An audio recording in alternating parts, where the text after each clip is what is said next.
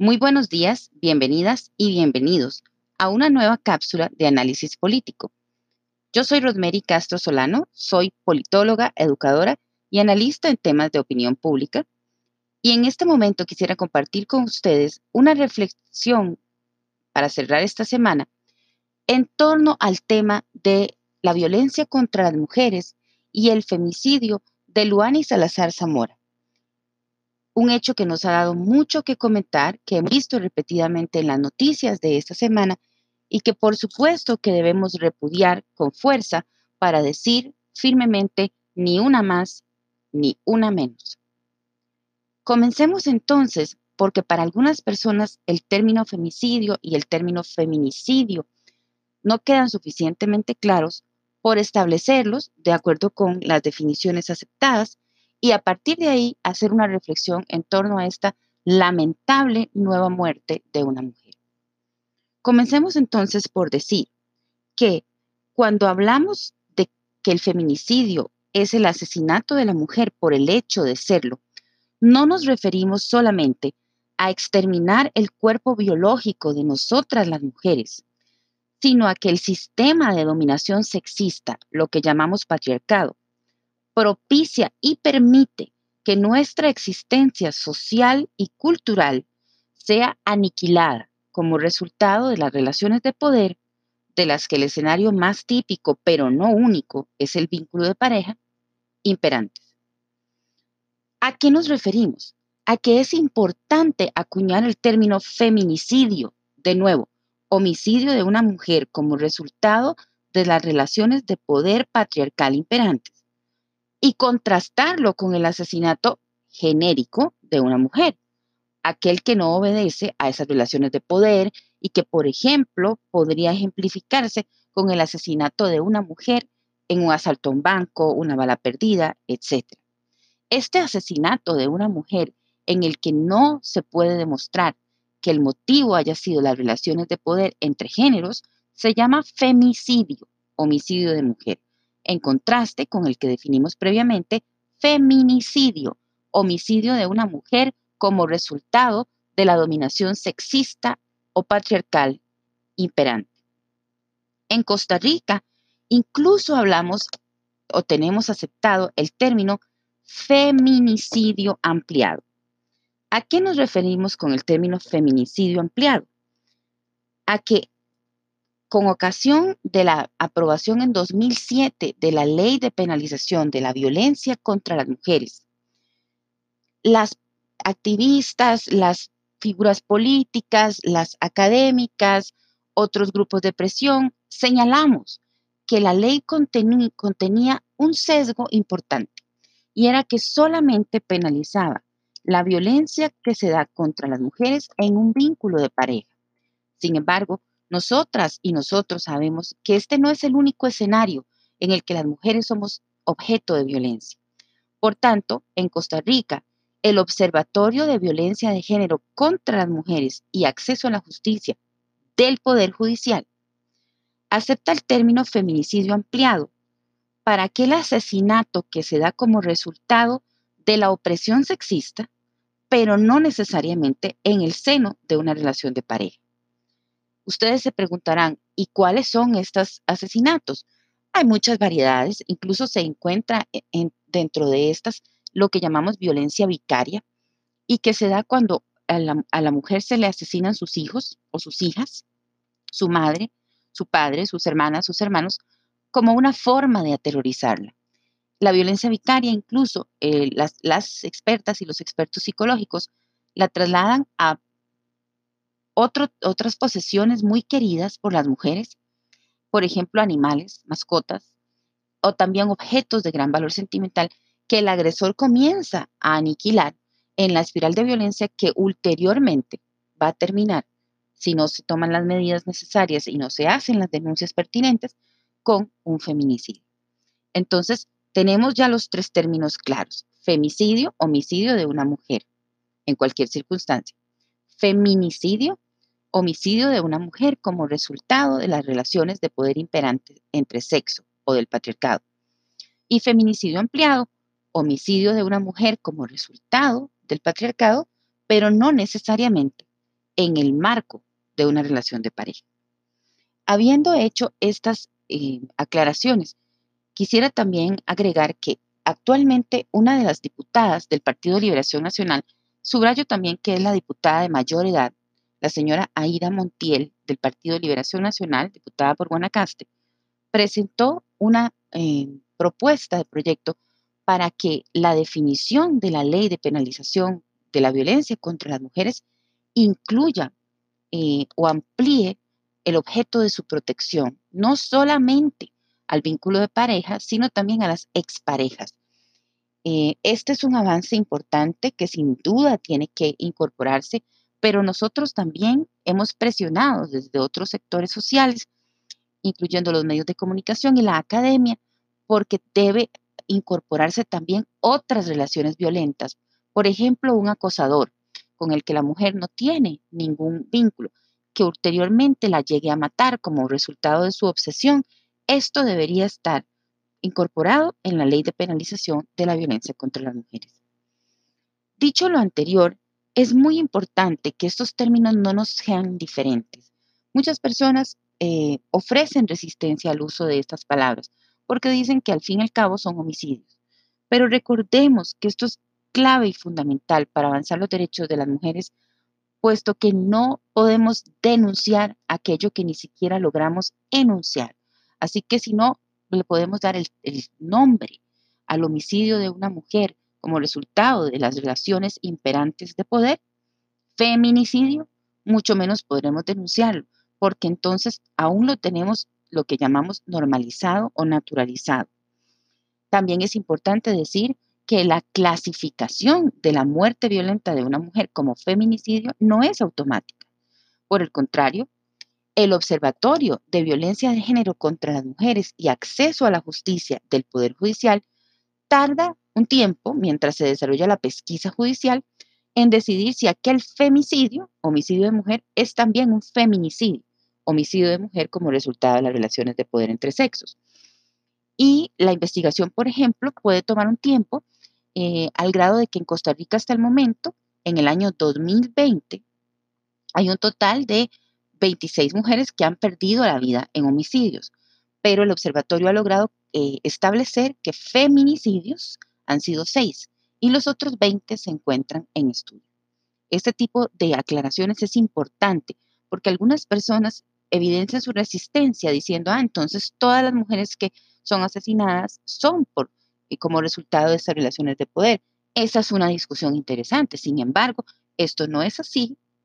porque la instancia del Poder Judicial, la instancia en materia de género, incluso establece esta diferencia. Ahora quisiera continuar esta reflexión en torno a la muerte violenta, al femicidio de Luana y Salazar Zamora, llamando también a ver el contexto social del tema de los feminicidios en la actualidad.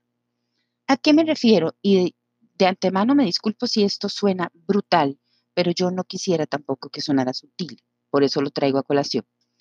Pareciera que cada nuevo femicidio, homicidio de mujer, que se sospecha que es feminicidio, como resultado de las relaciones de poder, es una nueva oportunidad para algunas personas, en redes sociales principalmente, para mostrarse como activistas de una causa que, sin embargo, no acompañan con prácticas, ni con acciones, ni con compromisos más allá de su teclado. ¿A qué me refiero? Es inmediato que tras la muerte violenta de una mujer, y no, no todas, porque si hacemos una observación del comportamiento de las redes, no son todos los asesinatos de mujeres, incluso a manos de sus parejas o exparejas, las que desatan estas, estas reacciones. Pero pareciera que entonces algunas de las muertes violentas de mujeres son tomadas por las redes sociales, por ciertos actores sociales que, pululan en las redes, como una oportunidad para mostrarse como activistas, aliadas y aliados del tema, comprometidas y comprometidos con los derechos de las mujeres. Pero sin embargo, y esto me parece muy peligroso y también doloroso, una vez que el tema pasa de la palestra de la opinión pública, estas personas o no hacen nada, no dan de su tiempo, no dan de sus recursos, no se dan a la comunidad de mujeres y en especial a la comunidad de mujeres doble y triplemente afectada por la opresión y la exclusión que se deriva de variables como la etnia, la clase socioeconómica y la edad, no se dan y no dan nada de sí para que los derechos de las mujeres avancen, excepto un lamento o un reclamo enfurecido, ciertamente justificado, pero no suficiente, por el contrario, muy insuficiente, en las redes y de vez en cuando. Esto me parece muy importante porque además de repudiar la muerte de las mujeres asesinadas de manera violenta, eso es un rugido absolutamente necesario.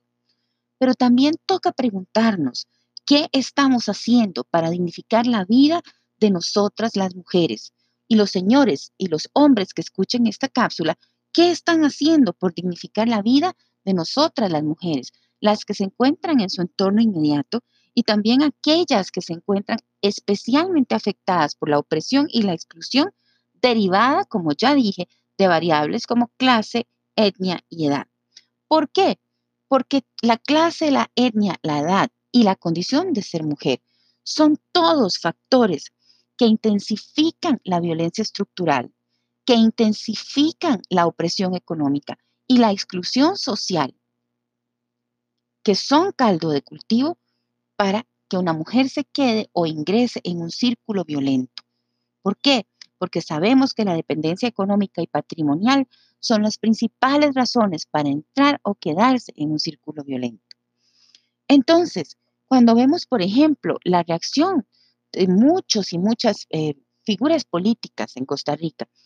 y vemos que corren rápidamente a condenar el feminicidio, lo cual es correcto, pero que su práctica no se orienta a una consecución, al logro, al beneficio, a la garantía, a la promoción y la defensa de los derechos sociales y económicos de todas las mujeres, todas las mujeres en Costa Rica, pensamos entonces, ¿qué es esto? Hay un discurso que parece no acompañarse de acciones. Voy a referirme en este punto en particular a, a las diputadas del Partido Oficialista, del Partido Acción Ciudadana, quienes ciertamente han presentado algunos proyectos importantes para el avance de los derechos de las mujeres, como la penalización del acoso sexual callejero. Esto es importante. Sin embargo, también han sido verificadoras, aprobadoras y respaldadoras de proyectos que realmente nos hacen preguntarnos cuál es su compromiso con las mujeres en Costa Rica. Háblese, por ejemplo, del plan fiscal que ellas no solo propusieron, sino también aprobaron sabiendo que en Costa Rica la pobreza tiene rostro femenino y la mayoría de hogares en pobreza son jefeados por mujeres. Y aún así se permitieron grabar la canasta básica alimentaria. También es importante señalarlo. Son las diputadas oficialistas son parte de las votantes del proyecto de criminalización, perdón, de las huelgas. Y con excepción de Paola Vega, Criminalizar la huelga es una forma también de decirle a la sociedad costarricense que la huelga no es bien recibida, que protestar y oponerse es ser desobediente, vándalo y desagradecido. Y este es un mensaje absolutamente funesto, no solamente para el movimiento obrero, sino para las mujeres obreras, porque en muchísimas ocasiones las mujeres obreras aprovechan o toman ventaja o, o ven la ventana de oportunidad en una huelga genérica de, trabajadores para elevar también sus denuncias como mujeres. Y en este sentido, recordamos la huelga y las denuncias que hicieron las trabajadoras de una piñera en el, norte del país el año antepasado, en el 2018, y que tomaron la oportunidad de la huelga de la, laboral para decir que también sufrían acoso sexual en el trabajo y o que eran despedidas cuando están eh, cuando estaban embarazadas. Entonces, que las diputadas del partido oficialista eh, acuñen o quieran incluso monopolizar el discurso feminista en el Congreso es un asunto que tenemos que ver con una lupa de cuidado, porque en muchísimas, de sus, en muchísimas ocasiones, perdón, sus decisiones políticas y sus votos en el Congreso no van a favor de los derechos sociales, económicos y culturales de las mujeres, en sentido amplio, de las mujeres costarricenses. Del mismo modo, cuestionemos el accionar del OIJ, por ejemplo, en el caso de la muerte de Luan y Salazar Zamora, porque existe una queja de la familia de haber sentido que no se le dio el seguimiento apropiado al caso. Cuestionemos entonces este accionar, lleguemos hasta el fondo de la investigación y también veamos la necesidad de implementar protocolos de urgencia en el caso de mujeres desaparecidas, pero no seamos selectivos al cuestionar. Igual que cuestionamos al OIJ, deberíamos cuestionar también qué está haciendo el Instituto Nacional de las Mujeres, el INAM, por las mujeres que se encuentran afectadas, como estaba Luani, quien era recepcionista de un hotel y había perdido su trabajo por el coronavirus, por las mujeres que se encuentran afectadas por el desempleo. Hoy publica la estadística del gobierno que hay un 15.7% de las y los costarricenses desempleados. En agosto del año pasado, ese porcentaje era 12 para la población en general y 15 para mujeres. Hoy que es de 15 para 15.7 para la población en general, podemos entonces suponer manteniendo la misma tendencia que el de las mujeres debe estar cercano a un 20%. ¿Qué está haciendo el Instituto Nacional de las Mujeres para diseñar, implementar y monitorear una política específica de combate a la pobreza en las mujeres costarricenses? ¿Qué está haciendo el Instituto Nacional de las Mujeres para diseñar acciones generales y también focalizadas en poblaciones prioritarias para las mujeres afectadas por la pandemia COVID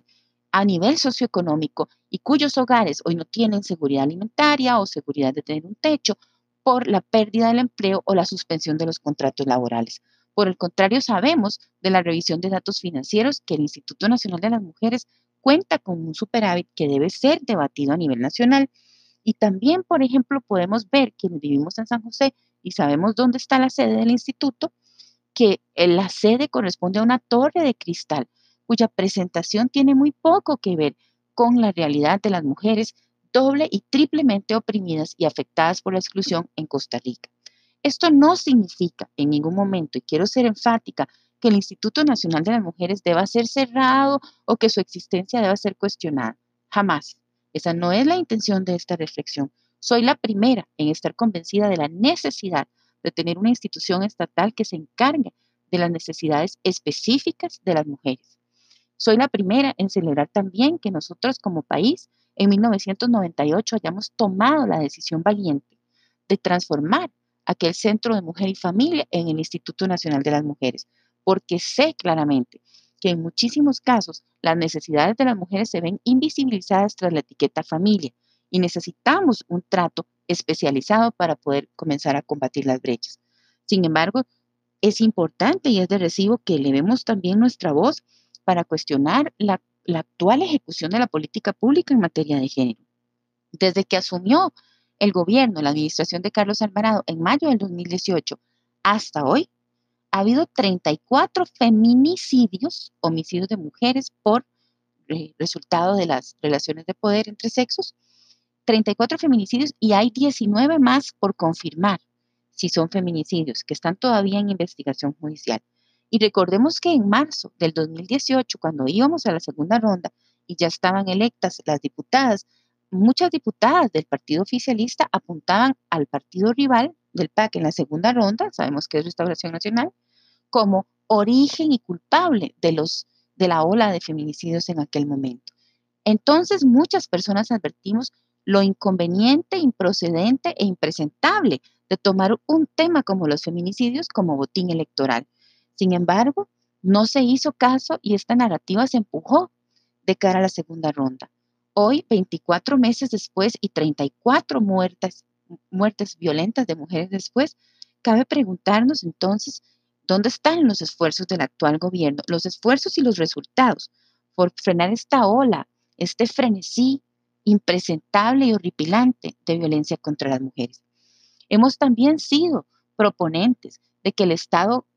antes del coronavirus, que era financieramente más viable, pero incluso ahora se podría discutir de que el Estado dé una pensión para las hijas y los hijos de las mujeres muertas por feminicidio. Esto lo hemos manifestado en redes sociales. Esto ha sido una propuesta. El INAMU nunca, en la persona de doña Patricia Mora, nunca dio respuesta a esas propuestas, pero presentó una iniciativa de este corte hace un tiempo. No sabemos dónde está esa iniciativa actualmente en términos de corriente legislativa.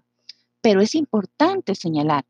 que también como el OIJ debe ser investigado por su negligencia, es importante también debatir y discutir la eficacia y la eficiencia de las acciones del INAMU y de la política de equidad de género y de erradicación de la violencia contra las mujeres del actual gobierno. Y a nivel personal, además de repudiar la muerte violenta de una mujer cada vez que esta ocurra y por supuesto de denunciar la violencia si estamos al tanto de que ella ocurre, preguntémonos también qué estamos haciendo para educar formal y no formalmente a las mujeres que nos rodean, para educarlas para la empleabilidad, para formar e informar en derechos y mecanismos de denuncia, para sensibilizar en materia de violencia, para emplazar al Estado sexista en todas sus avenidas, no solo en las redes, para cuestionar incluso al sector privado y el canon de belleza y la cosificación asociada que impulsa en su publicidad, y no alimentarlo, como hacen lamentablemente muchas personas, con innumerables selfies que nos convierten en un catálogo humano y con prácticas de consumo que básicamente alimentan toda una industria de opresión contra nosotras mujeres basada en la cosificación de nuestra apariencia. Porque si todas estas preguntas no tienen respuesta de nuestra parte, lo que toca más bien es preguntarnos qué buscamos ganar con estos mensajes de repudio que no se acompañan de otro contenido y qué buscamos obtener con los likes que de ellos se derivan y que en realidad se encuentran teñidos de sangre ajena. Valga este recordatorio para todas las personas que nos escuchan, incluyendo, por supuesto, a las figuras políticas que nos gobiernan. Les habló Rosemary Castro, les agradezco mucho la oportunidad y nos escuchamos en otra cápsula de análisis político.